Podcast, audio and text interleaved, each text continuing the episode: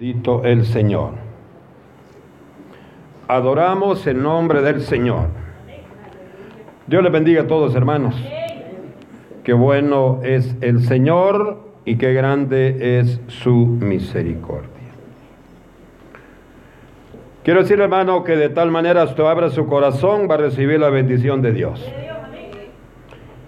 Y de la manera como usted cierre su corazón, también va a recibir el rechazo de Dios. Le voy a pedir que nos pongamos de pie en esta preciosa tarde. Y vamos a abrir la palabra del Señor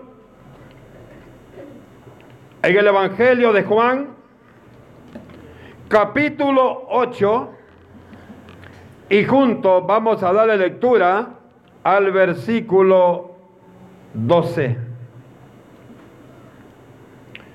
Y lo leemos en el nombre poderoso del Padre en el nombre poderoso del Hijo y en el nombre poderoso del Espíritu Santo. Y dice, hermanos, en la palabra del Señor, Evangelio de Juan, capítulo 8, versículo 12. Otra vez Jesús les habló diciendo, yo soy la luz del mundo. El que me sigue no andará en tinieblas sino que tendrá la luz de la vida. Oramos y le decimos, bendito Dios. Bendito Señor que estás en los cielos. Venimos en esta tarde, Señor, agradecidos por este privilegio grande, el cual usted nos concede y nos permite poder tener la bendición de escuchar su santa palabra, de adorarlo, Señor, porque tú eres un Dios que se agrada con los que obedecemos tu palabra. Con aquellos, Señor, que hemos entendido que es humillándonos como vamos a recibir tu favor.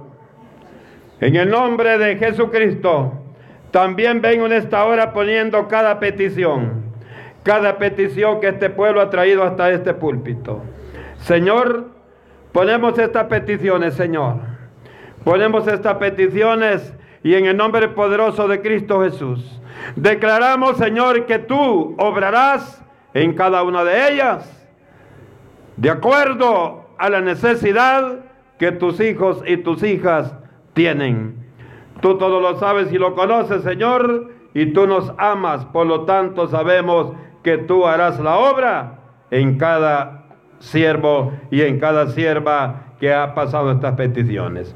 Habla Señor en esta noche, te lo pedimos en el santo nombre de Jesucristo, nuestro Señor y nuestro Salvador. Amén y amén. Gloria al nombre del Señor.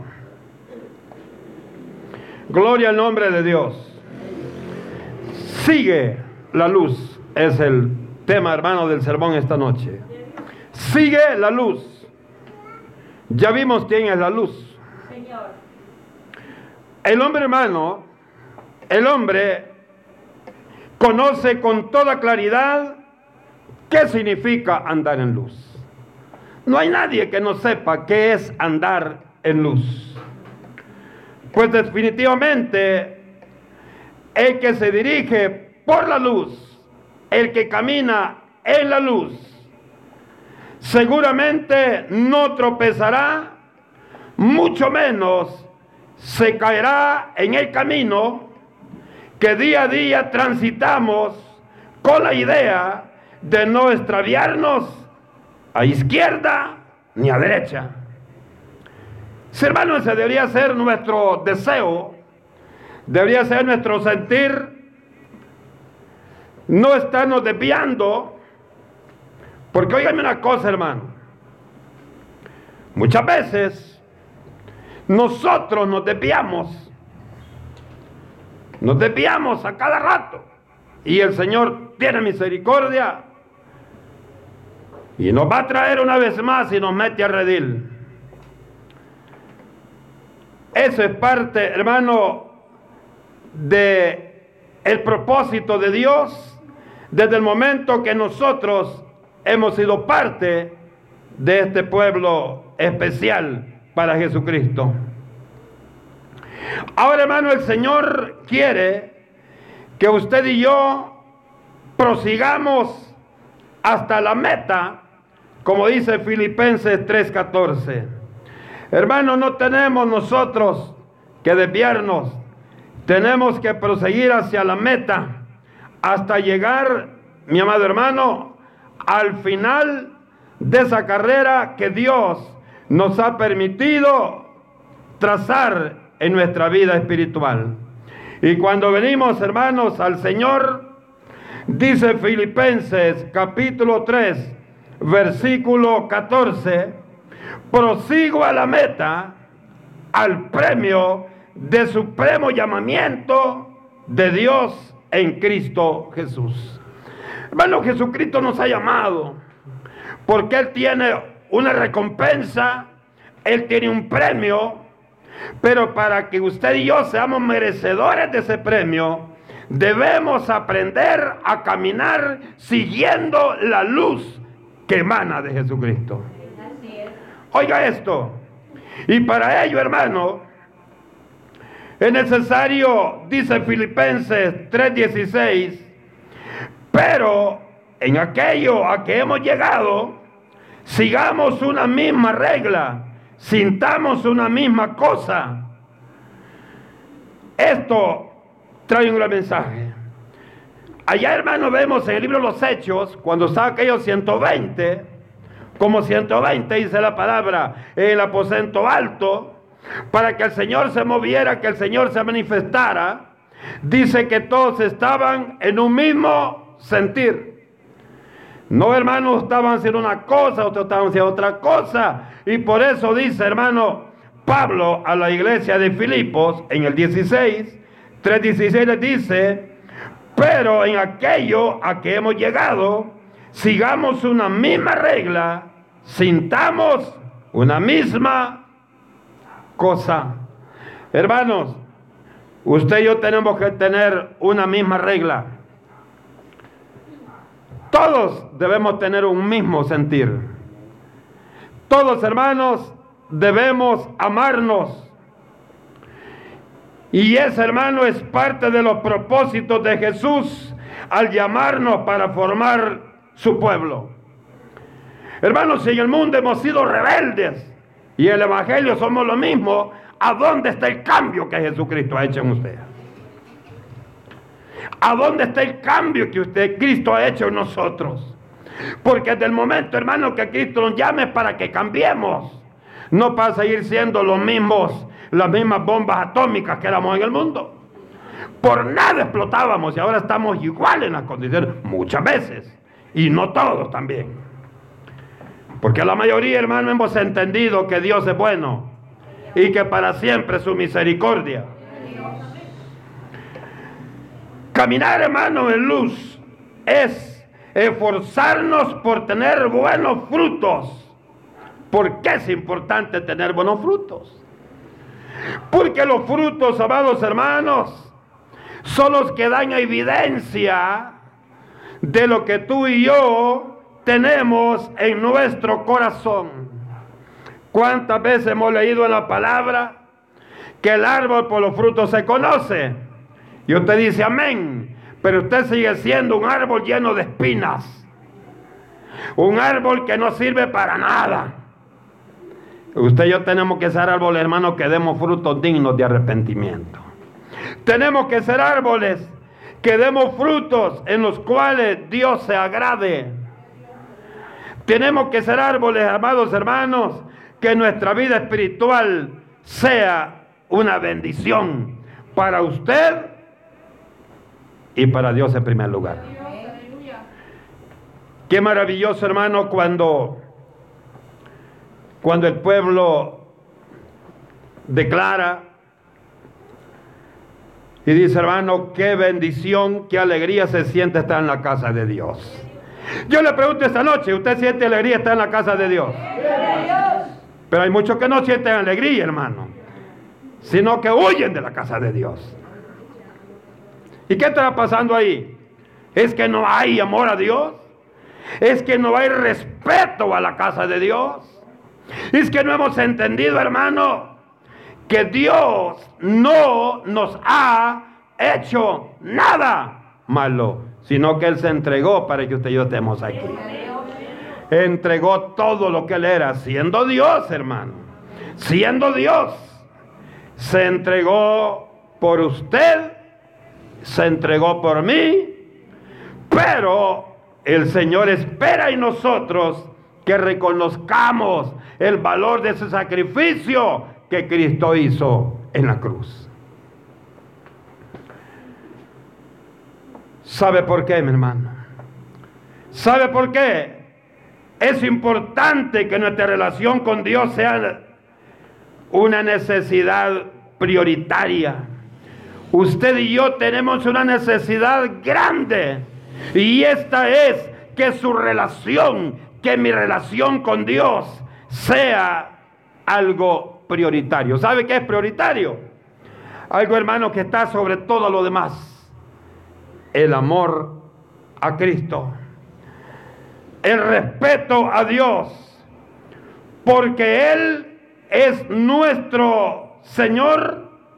Porque Él es nuestro Salvador y porque Él, oiga bien, Él ha declarado que tiene grandes cosas para aquellos que hagamos su voluntad. ¿Sabe hermano que el Señor Jesucristo tiene el control y el poder sobre todas las cosas, sobre este mundo y sobre el cielo y sobre todo lo que existe? En Juan 6:35 Jesús dice, yo soy el pan de vida. Hermano, Él nos quita esa, esa hambre que tenemos. Dice, yo soy el pan de vida. En Juan 19 dice, yo soy la puerta para la bendición. Yo soy la puerta. Dice, yo soy el buen pastor en Juan 10, 11. Oiga todo lo que Jesucristo es para usted y para mí. Dice, yo soy la resurrección y la vida. Juan 11, 25. Y dice más, yo soy el camino, la verdad y la vida. En Juan 14, 6. Yo soy la vid, dice en Juan 15, 5. Hermano, y en Juan 8, 12 dice, yo soy la luz del mundo. Yo soy la luz que te puede guiar para que tengas victoria. Yo soy la luz que usted necesita para no desviarse del camino perfecto. Yo, hermano, mi corazón, yo le digo al Señor, Señor, permíteme que cada uno de los hermanos y las hermanas de esta congregación caminemos, pero en la luz que tú nos reflejas. Señor, ¿sabe por qué es, ese es, hermano, mi petición? Porque yo sé que si estos jóvenes caminan en la luz de Jesús, vamos a tener victoria tras victoria en este lugar. Vamos a tener buenas noticias. ¿ah? Vamos a tener, hermano, ¿de qué? gloriarnos en Jesús. Usted sabe, hermano, cuando alguien me dice, hermano, fíjese que yo me llevé el primer lugar, que me ascendieron el trabajo, que me aumentaron el trabajo. Hermano, yo lo una cosa no más pienso. Esos son los frutos de aquellos que están haciendo la voluntad de Dios. ¿Sí? Esos son los frutos de los que están haciendo la voluntad de Dios. Si Jesús, amado hermano, si Jesús es la luz del mundo, significa que usted y yo, oiga esto interesante, usted y yo, hermano, tenemos que tomar ese modelo para caminar nosotros también. Si Él es la luz del mundo, usted y yo tenemos que tomar ese modelo a seguir, esforzándonos por hacer lo que Él hizo. Usted me va a decir, hermano, es imposible hacer lo que Jesús hizo. Y yo le digo, tiene razón. Porque Él era Dios 100% y era hombre 100%. Pero cuando yo le digo esto, me refiero que nos esforcemos por hacer lo que Él hizo. Jesús dijo, ámense. ¿Usted puede amar a su hermano? Claro que puede hacerlo. Entonces, muchas cosas, hermano, que Jesús hizo, también usted y yo tenemos la oportunidad de hacerlo. Señor no dijo, muérdanse, peleense entre ustedes, a ver quién es el que gana. No, Jesús dijo, sean humildes. Yo pensaba, hermano, y cuántas veces a Jesús le escupieron su rostro. ¿Cuántas veces a Jesús lo golpearon? ¿Cuántas veces a Jesús le dijeron que era inútil? ¿Cuántas veces le dijeron que él no era el Hijo de Dios? ¿Cuántas veces, hermano, cuando él pidió agua le dieron vinagre? Lo golpearon, lo lanceraron. Y usted y yo no aguantamos nada, hermano. Una mirada y usted siente que lo mataron. Usted se hace la víctima y muchas veces usted es el victimario. Por eso, amada iglesia, si usted es hijo de Dios, si usted, mi amada hermana, es hija de Dios, soportemos los momentos difíciles que podrán tocar a la puerta de tu corazón. Tú no sabes, iglesia amada del Señor, tú no sabes si esos momentos serán porque Dios te quiere probar. ¿Será que Dios quiere ver el nivel de santidad que tú tienes? Dios quiere ver hasta dónde realmente tu boca dice la verdad. Muchas veces tu boca dice, te amo Señor, pero su corazón dice, odio a mi hermano. Entonces no seas hipócrita. No podemos amar a Dios si no amamos a nuestro hermano. Espero que esté entendiendo la palabra.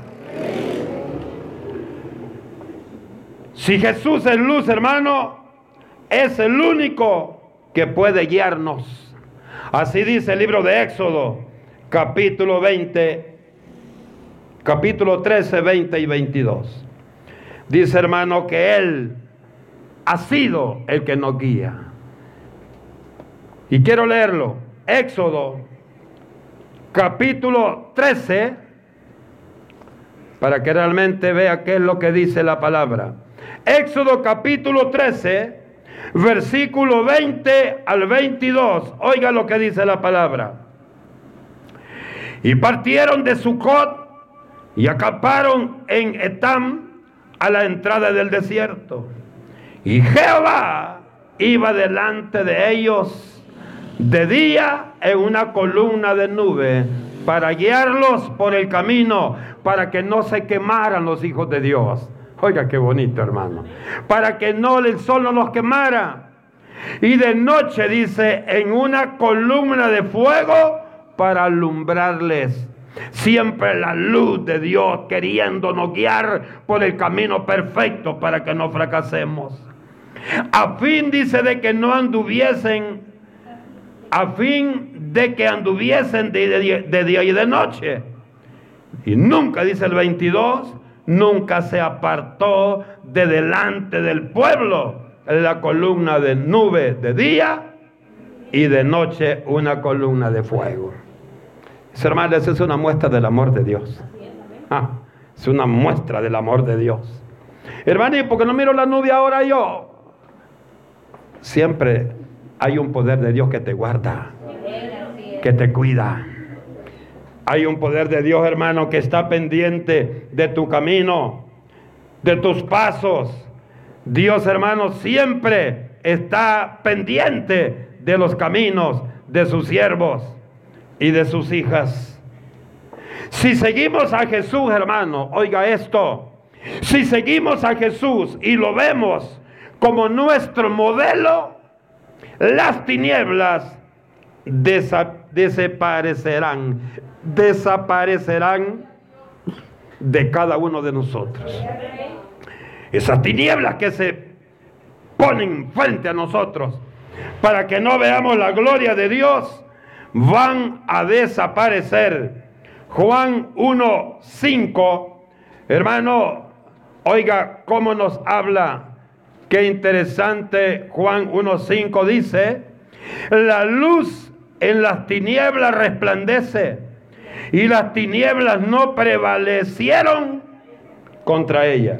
Significa, hermano, que cuando la luz de Jesús está guiando tu camino y el mío, no pueden haber tinieblas, porque la luz de Jesús es superior a todo esto.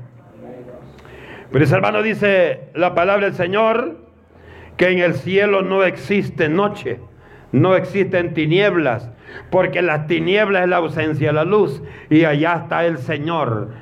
Por eso hay una alabanza que cantamos acá que dice, ahí no habrá necesidad de luna, ahí no habrá necesidad de sol, ahí no habrá necesidad de luz, porque el Señor será nuestra luz. Mire qué interesante cuando vea esto decir, hermano, qué maravilloso es el Señor. Ahora, ¿qué significa, hermano, en nosotros que Jesús es la luz? Fíjese que muchas veces nosotros caemos en un error, y este es para todos. Espero que no entendamos. Muchas veces, iglesia amada, nosotros buscamos perfección en el hermano. Exigimos perfección en la hermana. Exigimos perfección en todo el mundo, pero usted no cambia. La perfección tiene que comenzar en casa. Hay una porción que dice que el juicio de Dios tiene que comenzar en casa. Y si comienza en casa, ¿qué será del pecador? Dice la palabra. mire qué maravilloso. Muchas veces somos confrontados por Dios, pero no entendemos. Muchas veces, hermanos, el Señor nos, nos, ¿qué le digo? Nos castiga, pues. Enfermedades, problemas económicos, como lo dice Juan 5, 14.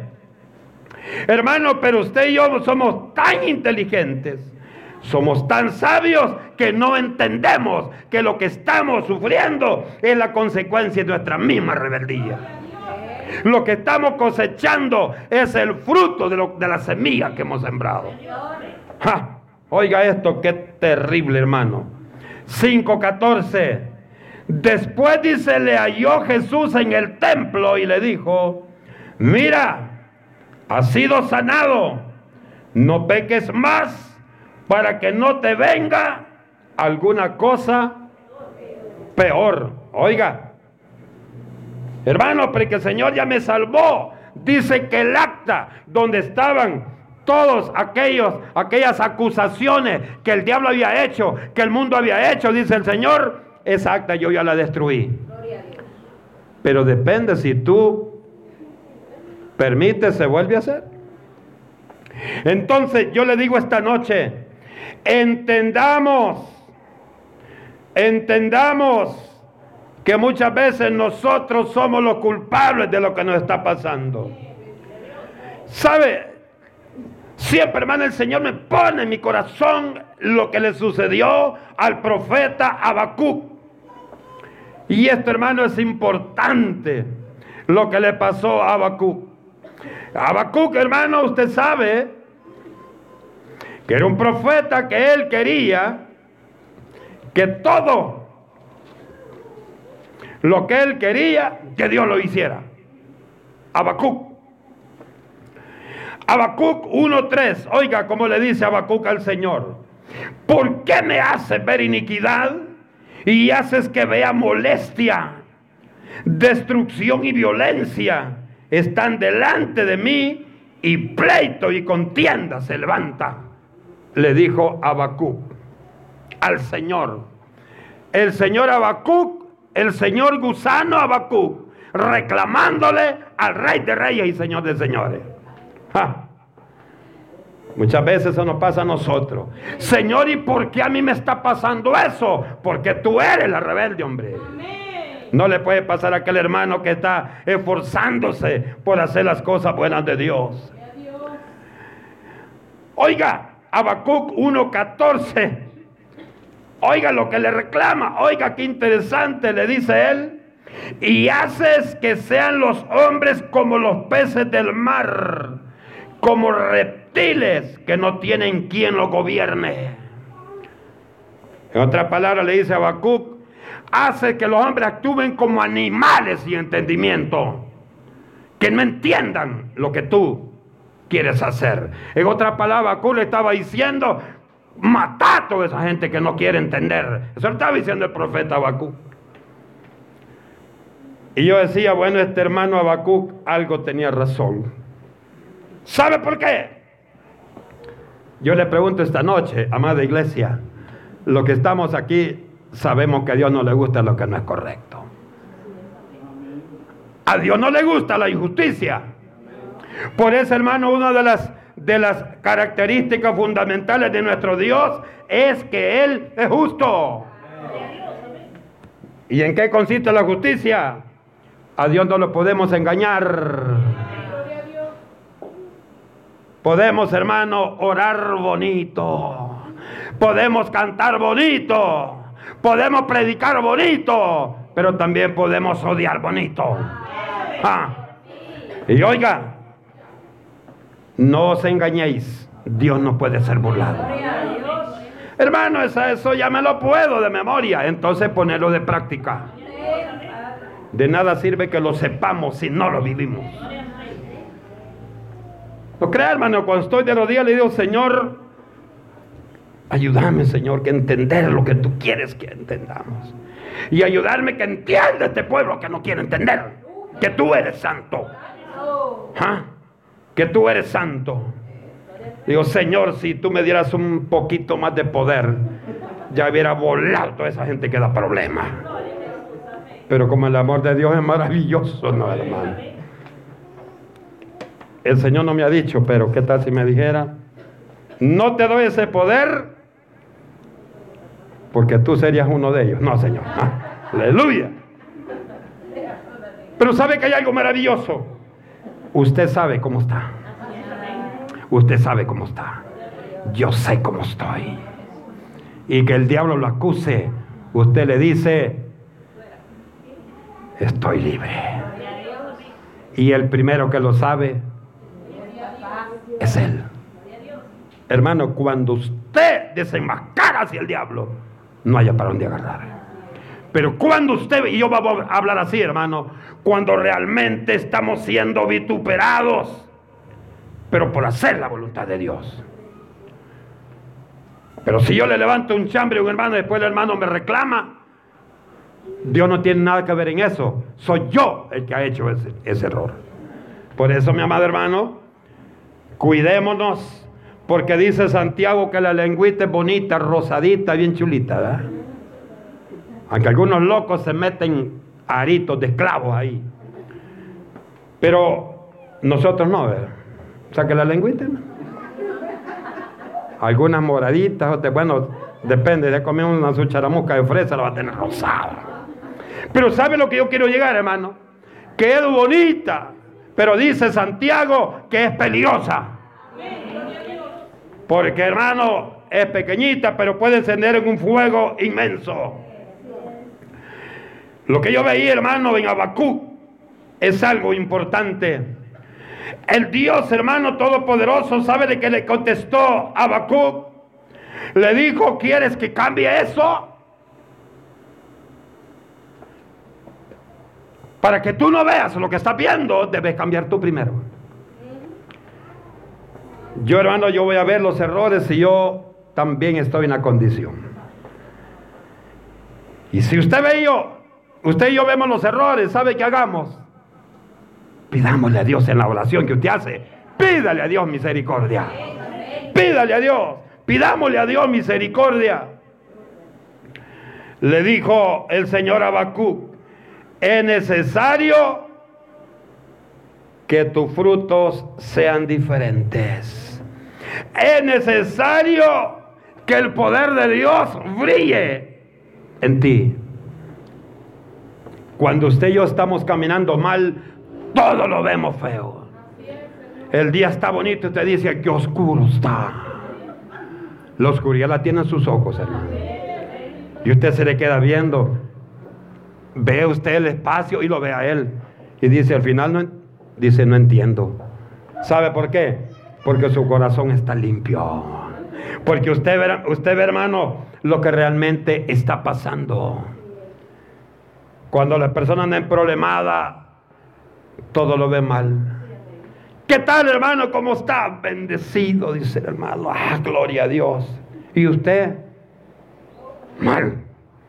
Y hasta el semblante del, rostro cambia. Y usted le dice, mal. ¿Y por qué ven a las cosas? Está tan agradable. Tal vez está norteando aquella brisita rica, hermano. Y usted, ay, un montón de suéter encima es que el pecado es terrible en el hombre. El pecado, hermano, encarcela al hombre. En el Antiguo Testamento, hermano, Dios siempre fue luz. En el tabernáculo de Moisés, Dios ordenó entre los siete muebles que hubiera un menorá, un candelero con siete brazos. El Señor pidió eso para qué? Como un símbolo que Dios siempre fue, es y será la luz que ilumine a la humanidad. Ahí estaba la menorá, ahí estaba aquel candelero de siete brazos. Usted sabe que estos brazos significaban los espíritus de Dios. Y ahí, hermano, el símbolo es que Dios siempre es luz y será luz para aquellos que quieren ver la luz del Señor. Entonces, hermano, si todo está bien, en donde radica el error de la iglesia. Me decía un hermano, yo no sé dónde ir, hermano. ¿Por qué? Voy a cualquier iglesia y voy a encontrar problemas. Le digo yo, ¿y de qué se admira usted? No, pues sí me dicen, se entiende que en la iglesia está lo mejor. Le digo, sí, es que es un proceso. Pues sí, pero ¿por qué no cambian de la noche a la mañana? Es que el cambio es un proceso de Dios. Usted, hermano, puede aceptar a Jesús hoy y usted siente que hoy el Señor lo transformó y hay una persona nueva.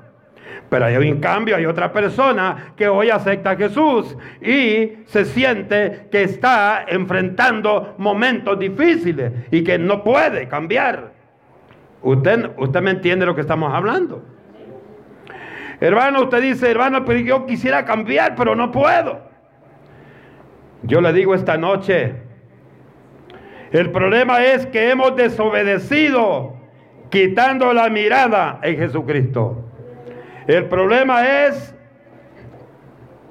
que estamos viendo al hermano, estamos viendo a la hermana, estamos viendo y estamos buscando perfección en los hombres.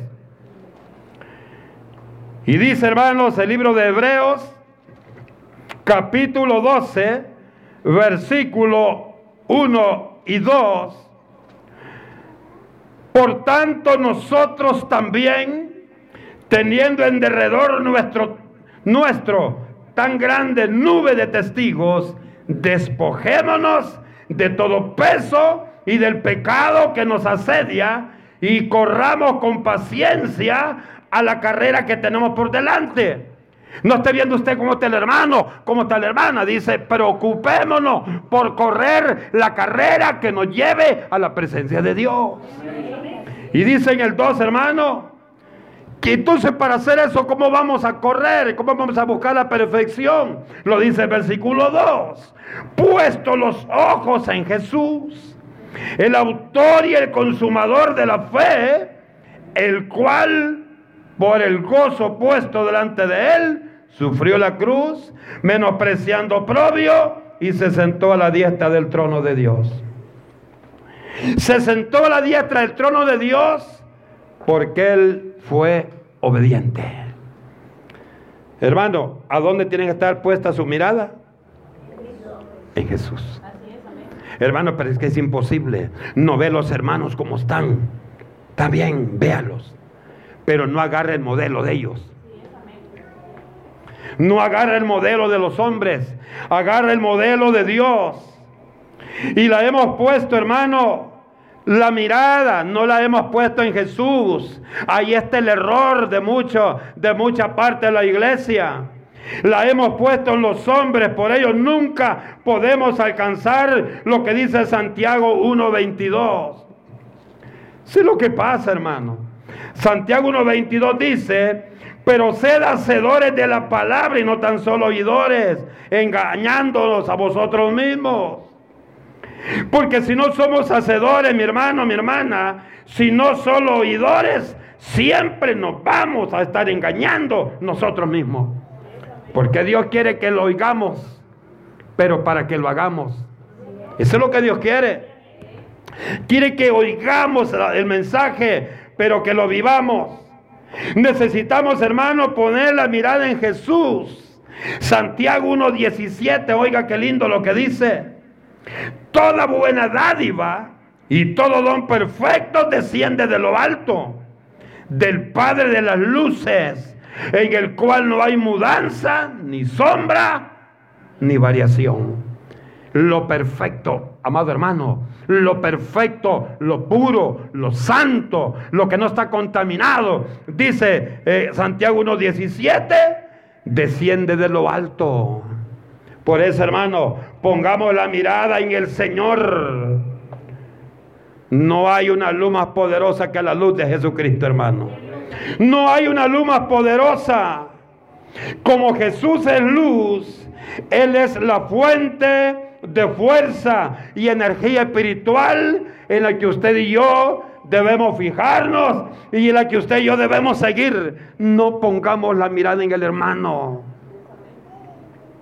Amado hermano, yo siempre les pido en nombre del Señor, no haga comentarios desagradables. No haga comentarios, hermano, que afecten la obra de Dios. Porque a última hora, usted y yo, si no meditamos y se desquebra la obra de Dios, por nuestro mal procedimiento, Dios recompensará lo que hagamos. Antes que usted y yo vamos a hablar algo, medite, bueno, ¿y esto es bueno o es malo? Es malo, ah, pues no lo haga. Bórrelo. En boca le diga, hermano, ¿y por qué borro el mensaje? invéntese cualquier cosa, pero es mejor así. Hay que tener mucho cuidado. Juan 1.9 dice que Jesús es aquella luz verdadera que alumbra a todos los hombres y a todas las mujeres de Dios. Esa es la luz. Esforcémonos, hermanos, por tomar como nuestro ejemplo y guía espiritual a Jesucristo. Nuestro ejemplo, nuestra guía espiritual, que no sea nadie más que sea Jesucristo. No le digo que no hay hombres, no hay mujeres en este lugar que se esfuerzan. Y usted podría decir, hermano, yo quisiera ser como el hermano tal. O una hermana, yo quisiera ser como la hermana tal. Gloria a Dios que digan así de usted, mi hermano. Siéntase bendecido. Pero yo le digo, como somos humanos, vamos a fallar más que alguna vez. Usted, hermano, puede estar en el, en el camarín más alto pero si un día no le hizo un favor a un hermano, ese día se cayó. A partir de ese día usted es malo. A partir de ese día, hermano, todito, lo bonito, las virtudes, la luz, lo bueno, todo cae. Oiga, qué terrible es esto, hermano.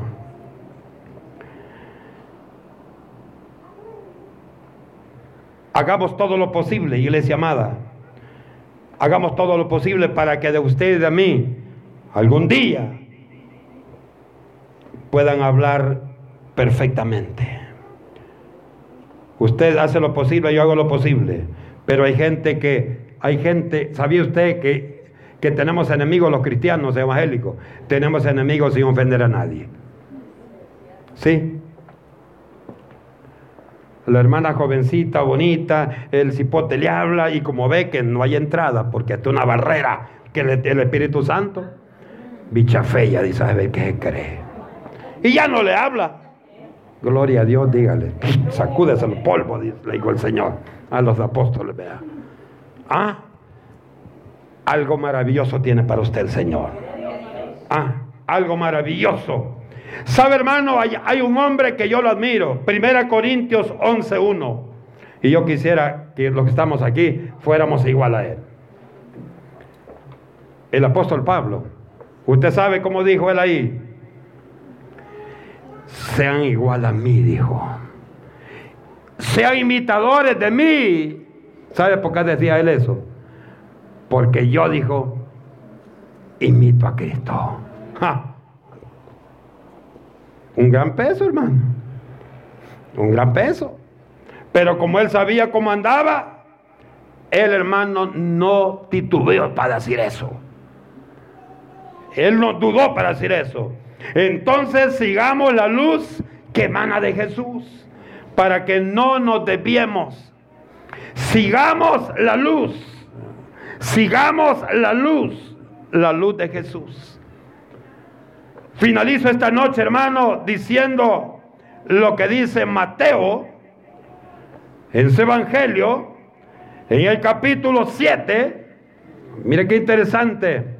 Mateo capítulo 7, versículo 13 y 14. Dice él, entrad por la puerta estrecha, porque ancha es la puerta y espacioso el camino que lleva la perdición y muchos son los que entran por ella. Porque estrecha la puerta y angosto el camino que lleva la vida y pocos son los que la hallan.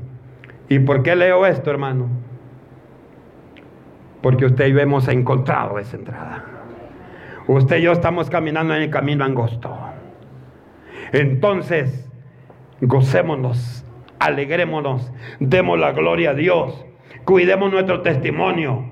Demos frutos, hermanos, dignos de nuestro arrepentimiento. Asegurémonos de nuestro viaje a la patria celestial. Porque dice 2 Corintios capítulo 6, versículo 14, parte final. Dice, la luz y las tinieblas no pueden estar en nosotros. Bien luz. No tiene las novedades. Luz. Como dice Apocalipsis, la iglesia la Odisea. El Señor no quiere que seamos tibios ni fríos, sino calientes. ¿Verdad? Espiritualmente hablando. Por eso, hermano, dice la palabra que usted y yo no podemos estar creyendo que caminamos en luz si en nosotros hay tinieblas. Sacudámonos las tinieblas. Hermano, arranquemos las tinieblas y démosle la bienvenida todos los días a la luz de Jesucristo en nosotros. Ahí, hermano, ahí está lo que usted y yo necesitamos. Que Dios bendiga esta iglesia. Que Dios bendiga este pueblo esforzado. Hermano, y cuando el enemigo toque su corazón, dígale, aquí no hay lugar para ti. Y usted siga a Jesús. A pesar de todo, al final de la carrera, usted es quien va a recibir la corona que Cristo ha prometido. Le damos la gloria a Dios. Le decimos gracias, Señor. Gracias, Padre. Gracias por esta corona maravillosa de la cual tú nos hablas. Y yo estoy seguro, Señor, que yo voy a recibir la mía, porque estoy haciendo tu santa voluntad. A ti, Señor, la honra y la gloria.